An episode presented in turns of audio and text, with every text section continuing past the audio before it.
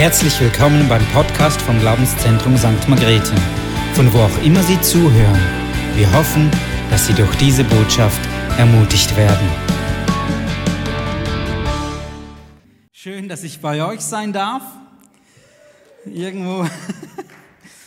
ähm, irgendwie weißt du, je älter du wirst, desto mehr hast du das Gefühl, die Zeit bleibt stehen, im Sinne von, du alterst nicht. Du hast immer das Gefühl, du bist immer noch 20, 25 vielleicht. Und ich mag mich noch so gut erinnern, als, als ich hier in diesen Jugendgottesdiensten war, und damals hieß es noch Jugendgottesdienste, und ich habe gedacht, ja, hey, wir rocken es jetzt und tun jetzt. Und jetzt ähm, bist du hier und deine Kinder hocken in dem Jugendgottesdienst drin. Ja, und ähm, du merkst, okay, Zeit ist doch nicht so stehen geblieben, wie du das gedacht hast. Aber ich freue mich auf jeden Fall hier zu sein und mit euch ins Wort Gottes hineinzuschauen. Das Thema vom heutigen Abend heißt The Big Five. Mir ist einfach kein besserer Titel eingefallen für das, was ich sagen will. Deshalb The Big Five. Nein, es hat schon seinen Sinn. Ähm, aber ihr werdet sehen, es war noch schwierig, so einen Titel zu finden. Und ich dachte mir so an Anlehnung an die ganzen Tierarten, die wir da ja bei Kahoot ähm, schon gesehen haben. The Big Five. Äh, das passt doch. Wer von euch wird gerne gelobt? Wer von euch hat es gerne, wenn jemand kommt, der auf die Schulter klopft und sagt, hey, super gemacht, super gemacht, sensationeller Job, hey, du bist so toll. Ja, wir werden gerne gelobt, das geht wahrscheinlich jedem so. Und der Punkt ist, wenn du gelobt werden willst, musst du ja was gut gemacht haben. Oder? Im Normalfall hast du dann was gut gemacht. Wer aber entscheidet darüber, was gut und was nicht gut ist?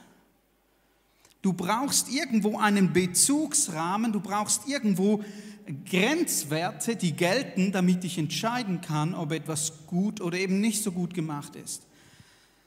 Und alle von euch, die mal in der Schule waren oder wahrscheinlich irgendwo eine Lehre gemacht haben oder so, die wissen, es gibt irgendwo Richtlinien und die musst du erfüllen. Es gibt Normen und wenn ich darüber bin, ist gut, wenn ich darunter bin, dann ist nicht gut. Und ich möchte mit euch heute eines der wichtigsten Lobworte aus der Bibel anschauen. Und dann, wenn wir das anschauen, ist die Frage, was ist der Bezugsrahmen? Was sind die Lernziele für diese Lobworte? Und weißt du, unser Bezugsrahmen ist das hier. Unser Bezugsrahmen ist die Bibel. Unser Bezugsrahmen ist das Wort Gottes. Was hier drin steht, ist der Maßstab. Dieses Wort entscheidet darüber, was gut ist und was nicht gut ist. Und ich möchte mit dir äh, in eine Geschichte gehen. Wer sie dann mal nachlesen will, sie steht in Matthäus Kapitel 25. Ich werde aber nicht alles vorlesen. Äh, sondern es geht um Folgendes. Jesus erzählt verschiedene Gleichnisse. Er spricht mit seinen Jüngern. Und er erzählt ihnen folgendes Gleichnis. Sagt, schau, das Himmelreich könnte man so erklären. Ein Mann, der hatte Knechte. Und dieser Mann musste außer Landes reisen, er musste weggehen. Und so rief er seine Knechte zu sich und, und vertraute ihnen sein Vermögen an, könnte man sagen. Manche Übersetzungen sprechen von Talenten. Das war damals die größtmögliche Geldeinheit, die es gibt. Es gibt so schlaue Köpfe, die haben das ausgerechnet. Das entspricht etwa einem Jahreslohn von, äh, einem Lohn von 20 Jahren Arbeit. Das ist ein Talent.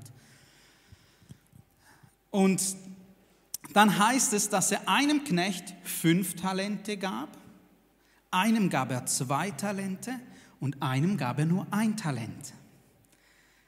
Jedem nach seinen Fähigkeiten. Also er hat gewusst, hey, dem, dem muss ich ein Talent geben, das kann er handeln, mit dem kann er umgehen, das schafft er. Wenn ich ihm fünf geben würde, dann wäre er maßlos überfordert. Am anderen gibt er zwei, weil er weiß, hey, der kann das. Meinem einen gibt er fünf, weiß, hey, der kann das. Wenn ich ihm nur eins geben würde, würde es ihm vielleicht langweilig. Er gibt also ihm diese Talente und verschwindet. Derjenige mit fünf Talenten und derjenige mit zwei Talenten, die beginnen sofort, sich an die Arbeit zu machen. Die beginnen mit diesem Vermögen zu arbeiten. Die beginnen mit dem zu arbeiten, was der Herr ihnen gegeben hat. Und der, der nur ein Talent kriegte, der hat es vergraben, verbuddelt. Und irgendwann kommt der Herr zurück. Der ruft diese Knechte und sagt, hey, ich habe euch doch meine, mein Vermögen, ich habe euch doch meine Talente anvertraut. Wie sieht's aus? Und dann kommen sie der Reihe nach und die ersten beiden kommen und sagen, hey, schau mal, du hast mir fünf gegeben, du hast mir zwei gegeben, ich habe sie verdoppelt. Und dann sagt der Herr zu ihnen folgende Worte. Gut gemacht mein guter und treuer Diener. Gut gemacht, mein guter und treuer Diener. Und diese fünf Worte, gut gemacht, guter, treuer Diener, diese Big Five, diese möchte ich mit euch genauer anschauen. Das erste Wort heißt gut. Ich habe es in einen Untertitel darunter gesetzt, entwickle eine Haltung der Exzellenz. Das Wort gut hat etwas Bewertendes, nicht? Hat etwas Bewertendes. Und Bewertung, das haben wir nicht immer so gerne. Manche haben es sehr gerne, weil sie immer gut bewertet wurden. Manche haben es vielleicht nicht so gerne, weil sie oftmals auch gemerkt haben, hey, Bewertung ist gar nicht immer so toll. Aber das Wort hier bewertet. Es urteilt darüber, wie etwas gemacht wurde. Es ist nicht einfach nur irgendwie erledigt worden, sondern es ist gut gemacht worden.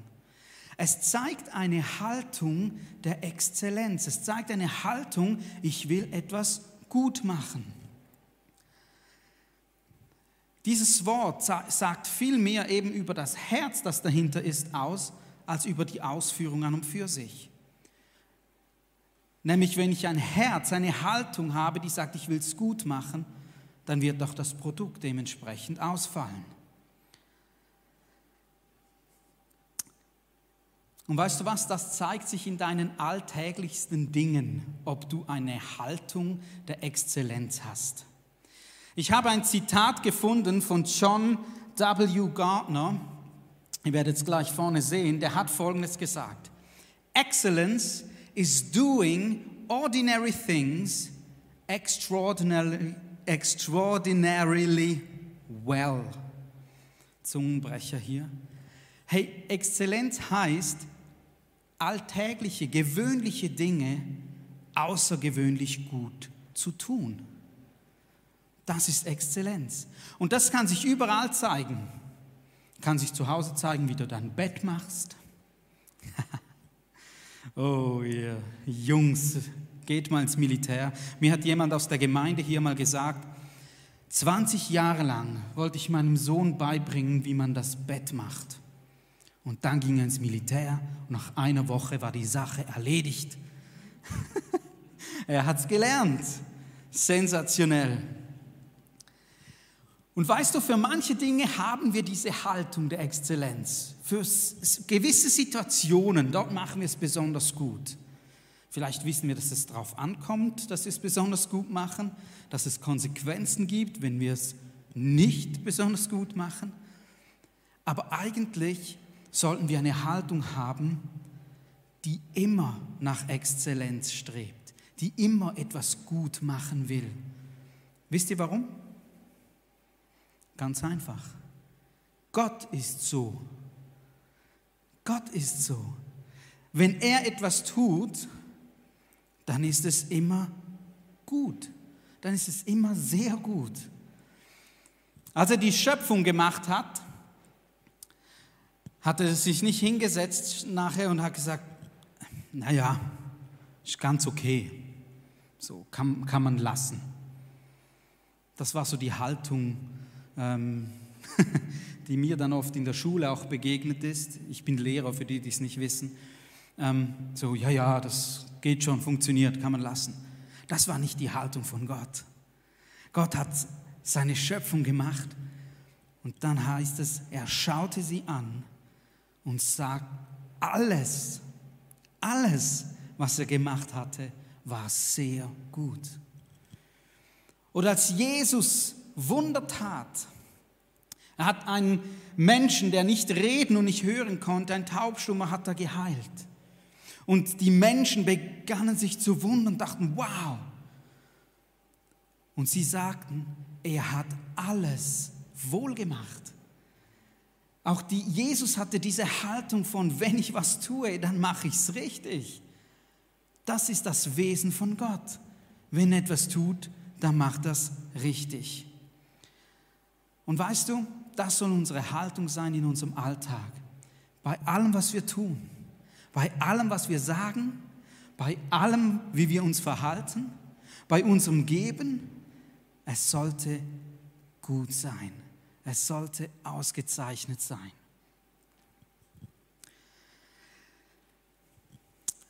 Ich weiß, dass nicht alle alles gleich gut können. Wie gesagt, ich bin Lehrer und ich weiß zum Beispiel, dass nicht alle meine Schüler gleich gut schreiben können, gleich schönes Schriftbild haben. Bei einen ist es ein bisschen krakeliger, andere haben ein Schriftbild, das denkst du, wow, hey, das könnte vom Computer geschrieben sein. Aber du merkst jedes Mal, selbst bei denen, die nicht so eine gute Handschrift haben, ob sie sich Mühe gegeben haben oder nicht. Du merkst, ob hinter dem, was sie gemacht haben, eine Haltung der Exzellenz steht, eine Haltung, ich will das Beste geben oder eben nicht.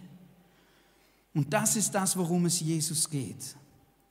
Man sieht die Mühe und die Haltung. Es geht nicht mal darum, was du hast, was du bekommen hast, ob du fünf Talente bekommen hast, zwei Talente oder ein Talent.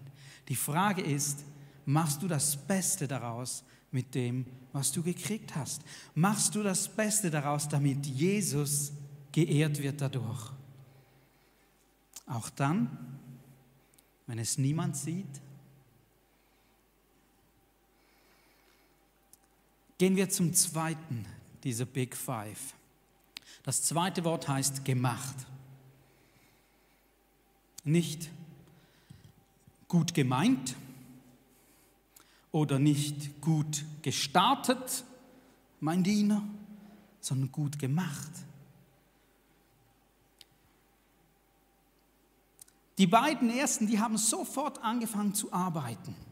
Aber sie haben nicht nur gut gestartet zu Beginn, sondern sie haben das durchgezogen und sind dran geblieben, bis der Meister, bis der Herr von diesen Knechten zurückgekehrt ist. Und was hat der Erste gemacht? Wenn wir den Text weiterlesen, heißt es, er hatte Angst vor der Strenge des Herrn und er hat es vergraben. Die Angst hat ihn gelähmt und er hat nicht mal angefangen. Die Angst zu versagen hat ihn so gelähmt, dass er gar nicht angefangen hat zu arbeiten. Und ich möchte dir heute zusprechen, hey, wenn du von Gott was gekriegt hast, und jeder hat was von Gott gekriegt. Auch das steht in unserer Bibel. Alle haben was von Gott gekriegt. Dann benutze es und beginne damit zu arbeiten. Du brauchst keine Angst vor Versagen zu haben. Nimm es und arbeite damit. Aber wichtig ist, wir müssen es zu Ende bringen.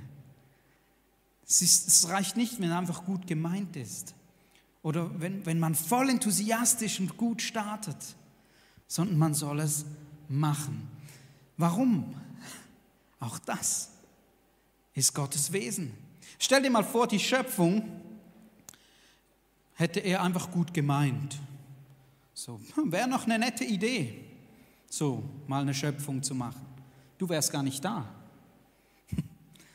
Oder hätte so gut gestartet, weißt du, so mal angefangen, die Berge und dann so ein halbes Zebra und, und so ein Viertel Giraffe und zwei Stoßzähne, die da durch die Wildnis laufen. Nein, er hat nicht in der Mitte aufgehört, nicht nur gut gestartet, sondern er hat es zu Ende gebracht, was er angefangen hat. Stell dir mal das Erlösungswerk von Jesus vor. Der Plan, den Gott von Anfang an beschlossen hat, uns zu erlösen, weil wir es ohne ihn nicht schaffen. Stell dir mal vor, er hätte es einfach gut gemeint. Ja, das sind noch, noch arme Leute da. Die werden alle verloren gehen. Man sollte sie eigentlich retten. Oder er hätte mal, er wäre auf die Welt gekommen, Jesus, oder? Und hätte mal so 30 Jahre gelebt und dann angefangen und gedacht, nee, den Stress, den kann ich mir echt sparen. Herr, ich bin so froh, dass es bei Jesus heißt, gemacht und nicht nur gestartet. Weißt du, Jesus hätte mehrmals die Möglichkeit gehabt, einfach aufzuhören. Habt ihr gewusst, Viele wissen, dass Jesus im Garten Gethsemane Gott gebeten hat, lass diesen Kelch an mir vorüberziehen. Mach doch etwas anderes, dass es meinen Tod nicht braucht. Aber das nicht nur einmal getan. Dreimal hat er dieses selbe Gebet gebetet. Dreimal ging er hin und kniete sich nieder.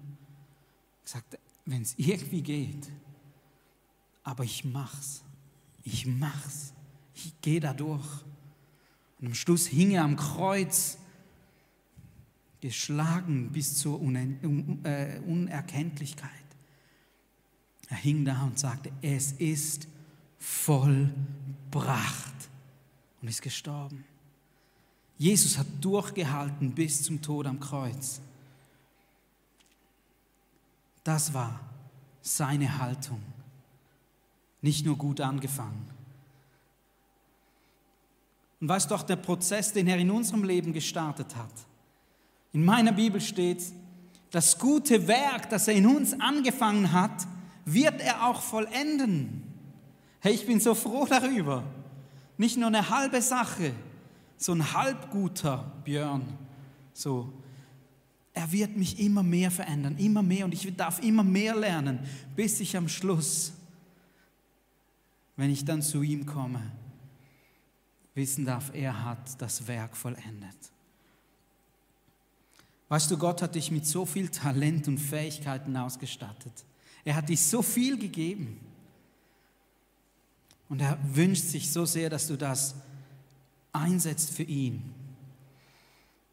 Weißt du, wir können entweder Ausreden bringen oder Fortschritte machen.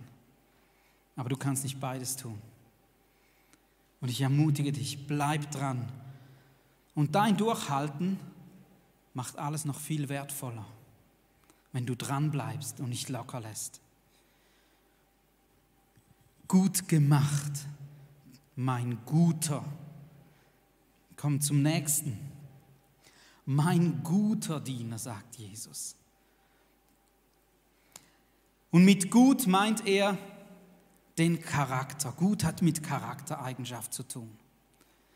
Hier geht es darum, was unser Wesen ausmacht. Weißt du, Gott möchte dich immer mehr verändern in seinen Charakter hinein.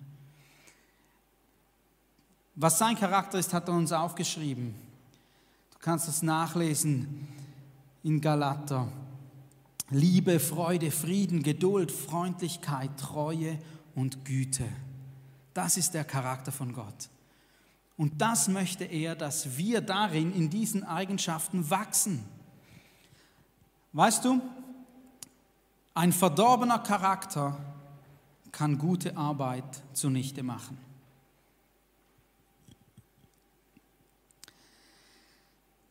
In der Welt, vielleicht auch an einem Arbeitsplatz, in deiner Klasse, ist eigentlich egal, wie du lebst.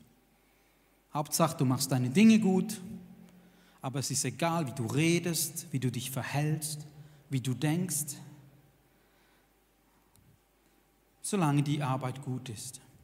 Vielleicht finden sie, du bist noch ein toller Kerl, ein tolles Mädchen so, noch lustig irgendwie, hast ein bisschen Charisma, ähm, du kannst gut mit anderen umgehen, bist noch sympathisch irgendwo. Das sind die Dinge, die für die Welt zählen. Aber bei Gott zählt der Charakter. Mit Charisma kriegst du die Aufmerksamkeit der Menschen. Aber mit Charakter kriegst du die Aufmerksamkeit Gottes. Charakter ist so wichtig. Es gibt Beispiele in der Bibel von Menschen, die einen schlechten Charakter hatten. Gott hat sie trotzdem gebraucht. Aber sie mussten durch Leid hindurchgehen. Und weißt du, in der Welt beurteilt man uns nach dem, was man sieht. Man beurteilt uns nach unserem Äußeren, nach, nach dem, ob man sympathisch ist oder nicht. Aber die Bibel sagt, dass Gott ins Herz hineinsieht. Und er beurteilt nicht das Äußere, nicht das, was wir verändern, spielen können, sondern er sieht in dein Herz. Und er sieht, wie du es meinst. Er sieht deine Haltung. Und das ist das, was ihm gefällt. Deshalb heißt es in Sprüche Kapitel 4, Vers 23, vor allem aber behüte dein Herz, denn das Herz ist es, was dein ganzes Leben beeinflusst. Behüte dein Herz, arbeite an deinem Charakter und lass dich von Gott immer mehr verändern. Gut gemacht, du mein guter und treuer Diener.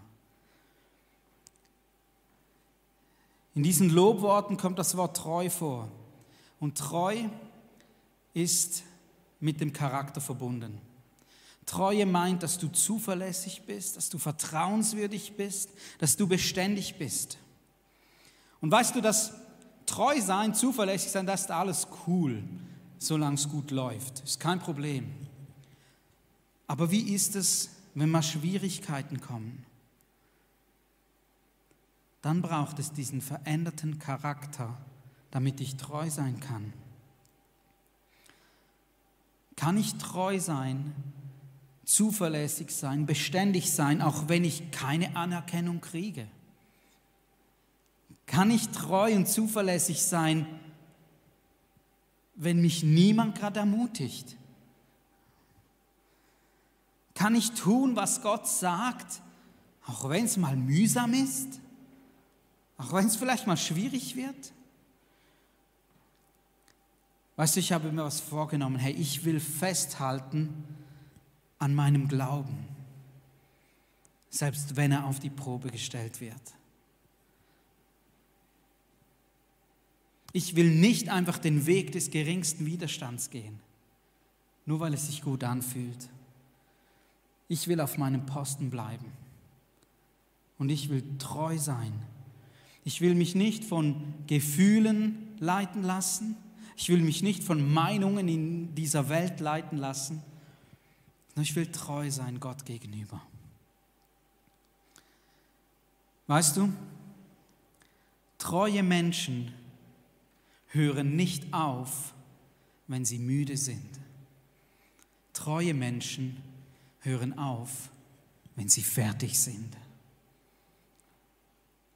Wenn sie fertig sind. Vielleicht bist du müde, auch mit Gott unterwegs zu sein. Vielleicht ist es schwierig momentan, auch in diesen ganzen Umständen, in denen wir stecken. Aber ich möchte dich ermutigen heute Abend. Bleib dran. Bleib Gott treu.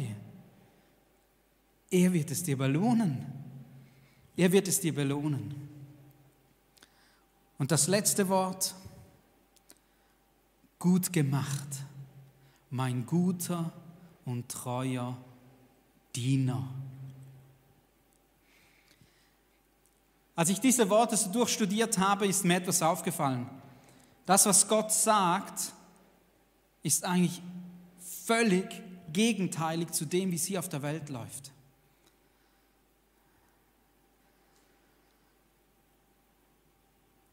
Die Welt schaut auf unser Charisma, auf unser Äußeres, auf das, was wir tun. Gott schaut auf unseren Charakter. Der Welt ist es völlig egal, wie du lebst und was du tust und wie du handelst. Gott schaut auf deine Treue. Und weißt du, in der Welt will jeder erachtet werden. In der Welt will jeder gut davonkommen. In der Welt will jeder mitbestimmen. Jeder will Chef sein. Aber Gott sagt, sei mein Diener. Sei ein Diener.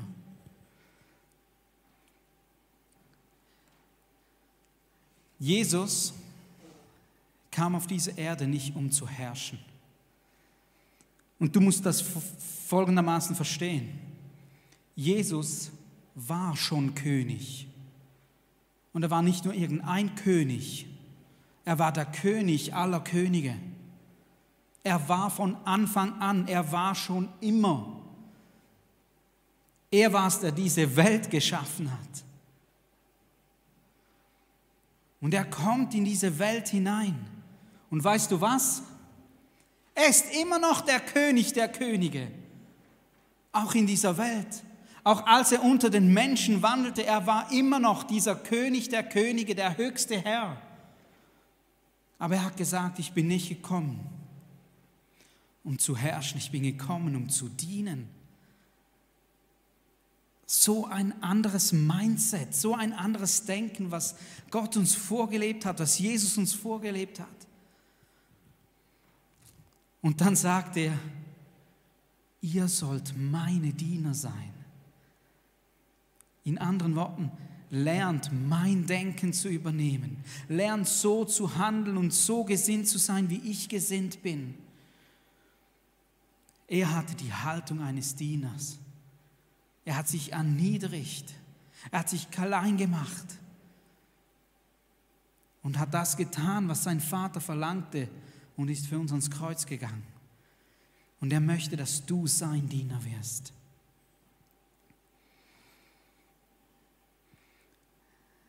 Der Welt geht es um ihr eigenes Wohl. Aber als Diener Gottes sollte es uns um das Wohl des anderen gehen. Genauso wie es Jesus um das Wohl des anderen ging. Wenn ich einmal nicht mehr hier bin, ich hoffe, es geht noch ein paar viele Jahre, es gefällt mir, aber wenn ich einmal nicht mehr hier bin und zu Jesus gehe, dann will ich diese Worte von Jesus hören. Gut gemacht, mein guter und treuer Diener. Du hattest eine Haltung der Exzellenz. Du hast bis zum Schluss durchgehalten. Du hast dich von mir verändern lassen. Du bist treu geblieben. Und du hast anderen Menschen gedient auf dieser Erde. Ich möchte diese Anerkennung mal von meinem Herrn im Himmel hören. Ich hatte heute ein Video gesehen auf YouTube. Nein, das war gar nicht heute, diese Woche. Und da hat, ich, ihr, ihr, kennt das sicher alle besser als ich, Billie Eilish, so eine Sängerin, die hat ähm, Videos gehört von Leuten, die ihre Songs gesungen haben. Und sie hat sich das angehört, wie sie, wie sie da die Songs gecovert haben und hat darauf reagiert und so gesagt, wow, das ist ja krass, wie die singen oder wow, mit dieser Harfe oder diesem Piano und was auch immer die gemacht haben. Und die Musiker, die das taten, die haben anschließend gesehen, wie Billie Eilish reagiert hat und wie sie Komplimente und Lob ausgesprochen hat. Und die waren so berührt und so hin und weg und sagten, wow, diese Frau hat gesehen, wie ich ihr Lied gesungen habe. Diese Frau hat mir Komplimente gemacht. Dieser Superstar, der hat mich gelobt. Sagen, es hat mich auch berührt. Und dann ist mir dieser Satz in den Sinn gekommen.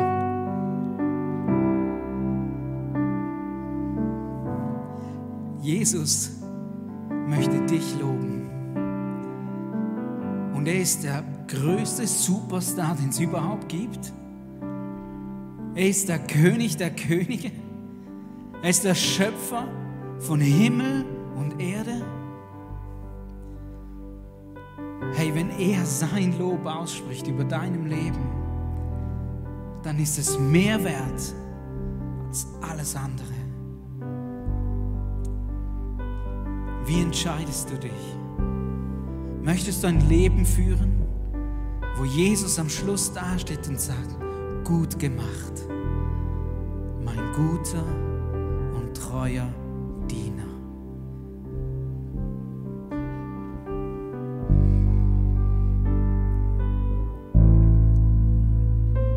Jesus, ich danke dir, dass du so gut mit jedem von uns meinst.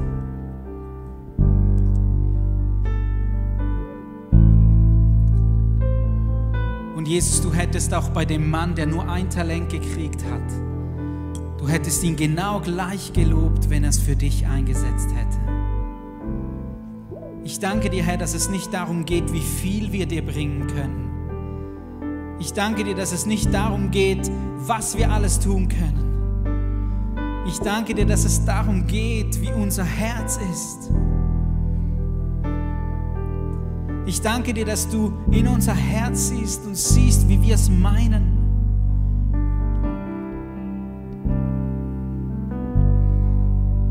Und Jesus, ich bete jetzt für jeden Einzelnen, der sich entscheidet, sein Leben so zu leben, dass es dir gefällt.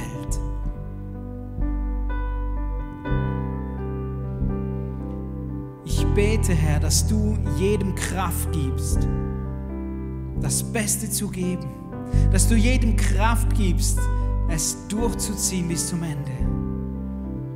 Ich bete über jedem Einzelnen, dass du an unseren Charakteren arbeitest, dass du unser Wesen veränderst, dass wir gütiger, liebevoller, treuer, freundlicher, geduldiger werden. Und ich bete, dass du uns zuverlässig machst, auch dann, wenn es niemand sieht. Und ich bete, dass wir es lernen, einander zu dienen, einander zu helfen, einander gegenseitig zu unterstützen. Danke für dein Wirken, Jesus.